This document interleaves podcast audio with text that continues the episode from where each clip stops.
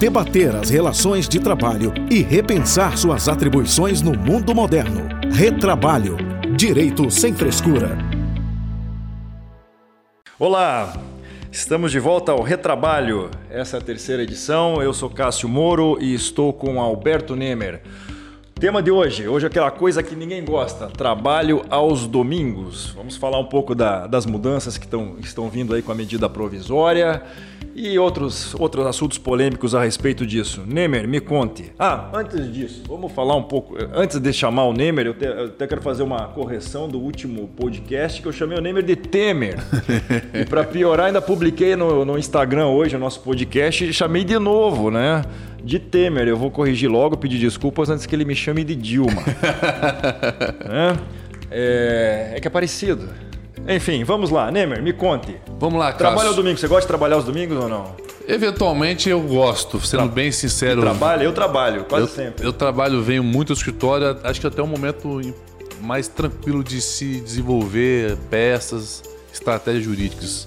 Mas em relação a essa chamada que você fez, a medida 905 trouxe ao debate o famoso trabalho aos domingos. E a gente verifica que muitas inverdades foram trazidas de forma equivocadas pelos meios de comunicação, trazendo aí um, um certo pânico na população. Então acho que hoje aqui o nosso bate-papo vai ser para esclarecer realmente o que, que é esse trabalho aos domingos e, e tirar alguns mitos que foram criados. Eu começo inicialmente é, explicando que a medida 905, medida provisória, ela autoriza a qualquer tipo de comércio ou indústria a trabalhar aos domingos, mas ela faz uma ressalva no, no parágrafo 1 do artigo 68 que deve se respeitar a legislação municipal, ou seja, se existir alguma lei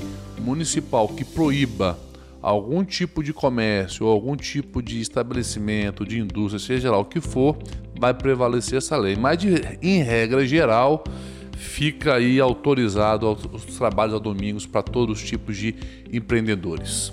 O, município pode vedar a atividade ou vender o trabalho aos domingos? Porque aí você pode ser um empresário, por exemplo, que quer abrir o seu negócio no domingo sem empregados. Você mesmo toca. O, o, o município proíbe a atividade. Perfeito. Ele proíbe a atividade, não o labor aos domingos. Que é Muito é diferente, bem. por exemplo, de uma vedação de convenção coletiva, por exemplo. A convenção coletiva proíbe que se leve que o trabalhador ali. Então você tem uma padaria, só você, sua mulher e seus filhos trabalham e não são registrados, são sócios, por exemplo, não tem problema, né? Você fez uma colocação muito importante. Até eu já antecipo então para o nosso bate-papo aquela convenção coletiva que ficou em vigor aqui no Espírito Santo que proibia os supermercados de trabalhar aos domingos. E muitos pequenos supermercados que eram familiares abriam.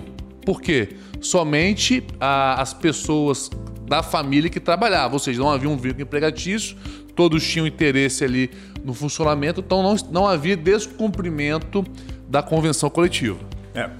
Para quem, é, quem é de fora do Espírito Santo, nós tínhamos umas convenções coletivas renovadas constantemente que vedavam que o trabalhador de supermercados trabalhasse aos domingos. Então, se você quisesse fazer um churrasco, tinha que se precaver já no sábado.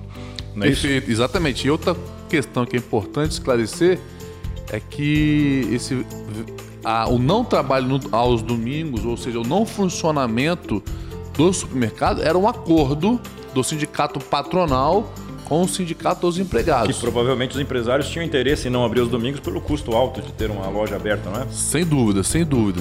Que hoje aparentemente foi resolvido onde alguns supermercados hoje funcionam. Agora, e vindo para a medida provisória, a gente tem uma novidade, Cássio, que antes tinha na legislação que era que o descanso tinha que ser preferencialmente aos domingos. Mas agora ele estabelece uma escala vamos assim dizer. Quando fala apenas descanso preferencialmente aos domingos, eu não sei qual é o efeito jurídico de preferencialmente. Exatamente. Aí deixava para o Ministério do Trabalho e Emprego regulamentar ou autorizar ou não, não autorizar, não é isso? Perfeito, exatamente. E agora eles positivam por meio da medida provisória uma escala de que, por exemplo, no comércio, é, um, tra um trabalhador não pode trabalhar mais do que quatro domingos de forma consecutivas. Já na indústria, não pode ser mais de sete. domingos consecutivos. Lembrando que mesmo que trabalhe o domingo, é obrigatória a folga semanal em outro dia.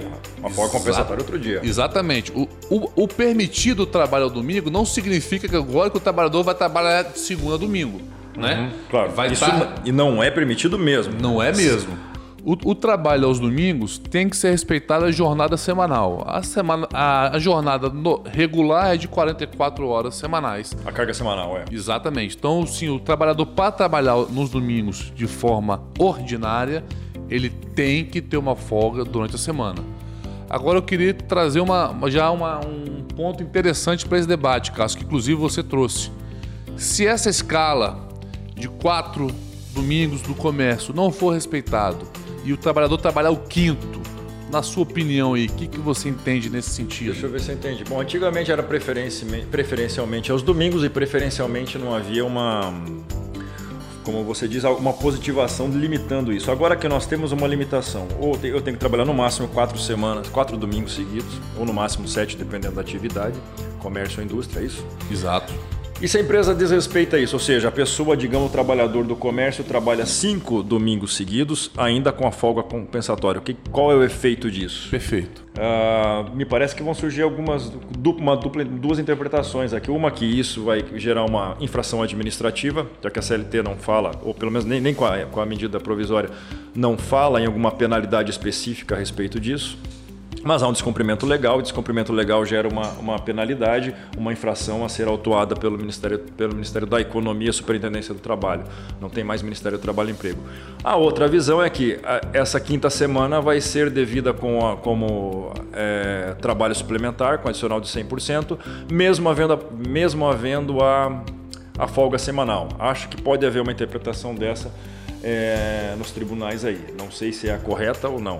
Concordo com você. Acho que são eventualmente os dois caminhos que podem ser seguidos. Eu me filio à questão da primeira, que é uma, uma prática, ou seja, uma, é, uma infração administrativa, sendo passivo de auto de infração. Mas eu concordo que ah, temos que aguardar, se for convolada a lei, a manifestação dos, dos tribunais e eventualmente do TST. Eu também opto pelo, pelo positivismo nesse caso, é uma norma restritiva, uma, ne- uma norma punitiva, né, violação de normas. E intervalos me parece que são assim, o intrajornada, o intervalo intrajornada, que é aquele intervalo de almoço, já tem uma regulamentação que já prevê uma indenização, ou seja, se trabalhou menos de uma hora, vai ter aquele período indenizado, independente da hora trabalhada naquele intervalo. Já o, in, o entre-jornada já tem esse, essa dupla ente- entendimento. Se você trabalhou o intervalo de menos de 11 horas entre uma jornada e outra, tem juízes que entendem que é apenas multa administrativa, tem juízes que mandam pagar essa diferença. Acho que vai cair na mesma situação, vai ter essa dupla interpretação. Concordo. Agora, Cássio, deixa eu jogar outro, outro problema para você. Respondam, me digam o que vocês acham. Mande direct pra gente em nosso Instagram, que é Retrabalho Podcast, tudo junto. Arroba Retrabalho Podcast. Cássio, agora explica pra gente o seguinte: né, é, quando falo em trabalhos aos domingos, todo mundo acha que vai ser que trabalhar aos domingos já vai gerar hora extra. Ou vai trabalhar assim de, de- de segunda a domingo. Explica pra gente, o trabalhar no domingo necessariamente vai ser hora extra? A primeira coisa, eu acho que eventualmente trabalhar um domingo até é bom, né? Você trabalha o domingo e tem uma folga durante a semana para resolver seus problemas. Não é difícil sair às vezes. No domingo você não resolve nada. No cartório, no É médico. verdade. Então, é, é claro, a gente não quer trabalhar todo domingo, mas ter um dominguinho ou trabalhando para compensar o dia de semana pode ser bom. É, a hora extra de domingo, aquela hora extra determinada na CLT que tem a remuneração de 100%, ou seja, você recebe a hora em dobro, ela, ela só existe quando você não tem a folga compensatória. Perfeito. Então, não tem muito erro quanto a isso. É, Você, vai, você, vai, você vai trabalhar no domingo, deixa eu só organizar meu pensamento. Você vai trabalhar no domingo normalmente, você tem a folga semanal, as 8 horas trabalhadas ali vão ser remuneradas normalmente, aquilo que exceder 8 horas vai ter um adicional de 50%. No caso de não ter a folga semanal, você vai ter um adicional de 100% trabalhando as primeiras 8 horas. Se trabalhar mais de 8 horas domingo sem a folga semanal, esses 100% vai ter mais um adicional, ou seja, você vai receber 300% Exato. da hora extra excedente oitava, né? ou excedente a 44, enfim. Então essa explicação é Se importante. você teve a folga semanal, ainda que outro dia, você não tem direito à hora extra. A não ser nesse caso que a gente viu que pode ter uma dupla interpretação, se vai ter a. Se trabalhar além da quinta, no quinto domingo consecutivo, se for comércio, ou além do sétimo domingo consecutivo, se for indústria. Legal, acho que ficou bem claro para os nossos ouvintes. Agora, outro, outro, outra questão importante que essa medida provisória trouxe é o fim da obrigatoriedade de toda mulher ter que trabalhar é, a cada em um mês, a cada, a cada, na verdade, a folgar, né? A cada 15 dias um domingo. É, havia uma norma da CLT antiga que, que, que positivava um limite para a mulher, né? Que a cada 15 dias ela tinha que folgar pelo menos um domingo, é isso? Exatamente. E essa norma foi é o 38 meia, o artigo da CLT foi revogado. Havendo trabalho aos domingos, será organizada uma escala de revezamento quinzenal que favoreça o repouso semanal. Isso era isso muito. Para o trabalho, pro trabalho da mulher, especificamente. Exatamente. Eu entendo que isso era muito ruim para a própria mulher. Em vez de beneficiar, prejudicava. Primeiro que discriminava. Discriminava. Seja, a mulher tem que ficar mais tempo em casa. Exato. E, e ponto dois, a, os empreendimentos que funcionavam aos domingos, ou funcionam aos domingos, possivelmente em razão dessa regra, é, evitavam algo nesse sentido e contratar mulheres por questões legais.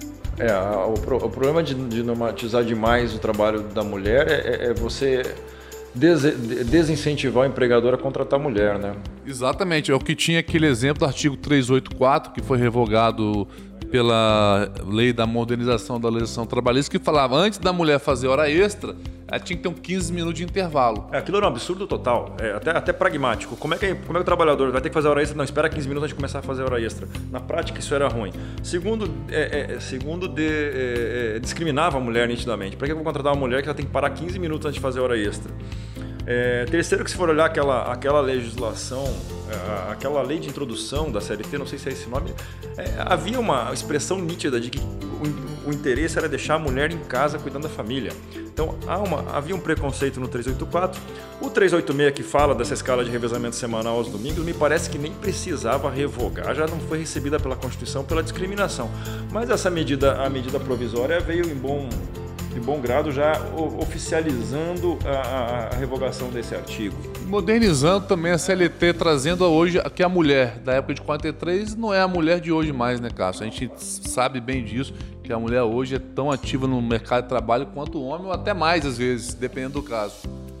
Então, acho que sobre o assunto de domingo, é, tentamos esclarecer ao máximo aí as novidades trazidas pela medida provisória 905 e as dúvidas, as dúvidas, sugestões que vocês tiverem, manda pra gente no nosso Instagram, arroba Retrabalho Podcast, tudo junto, que estaremos aí respondendo dentro do possível. É, ficamos na dúvida ainda, é uma medida provisória, se vai, se vai pegar ou não, se vai ser mantido, se não vai. Nesse caso me parece bem interessante.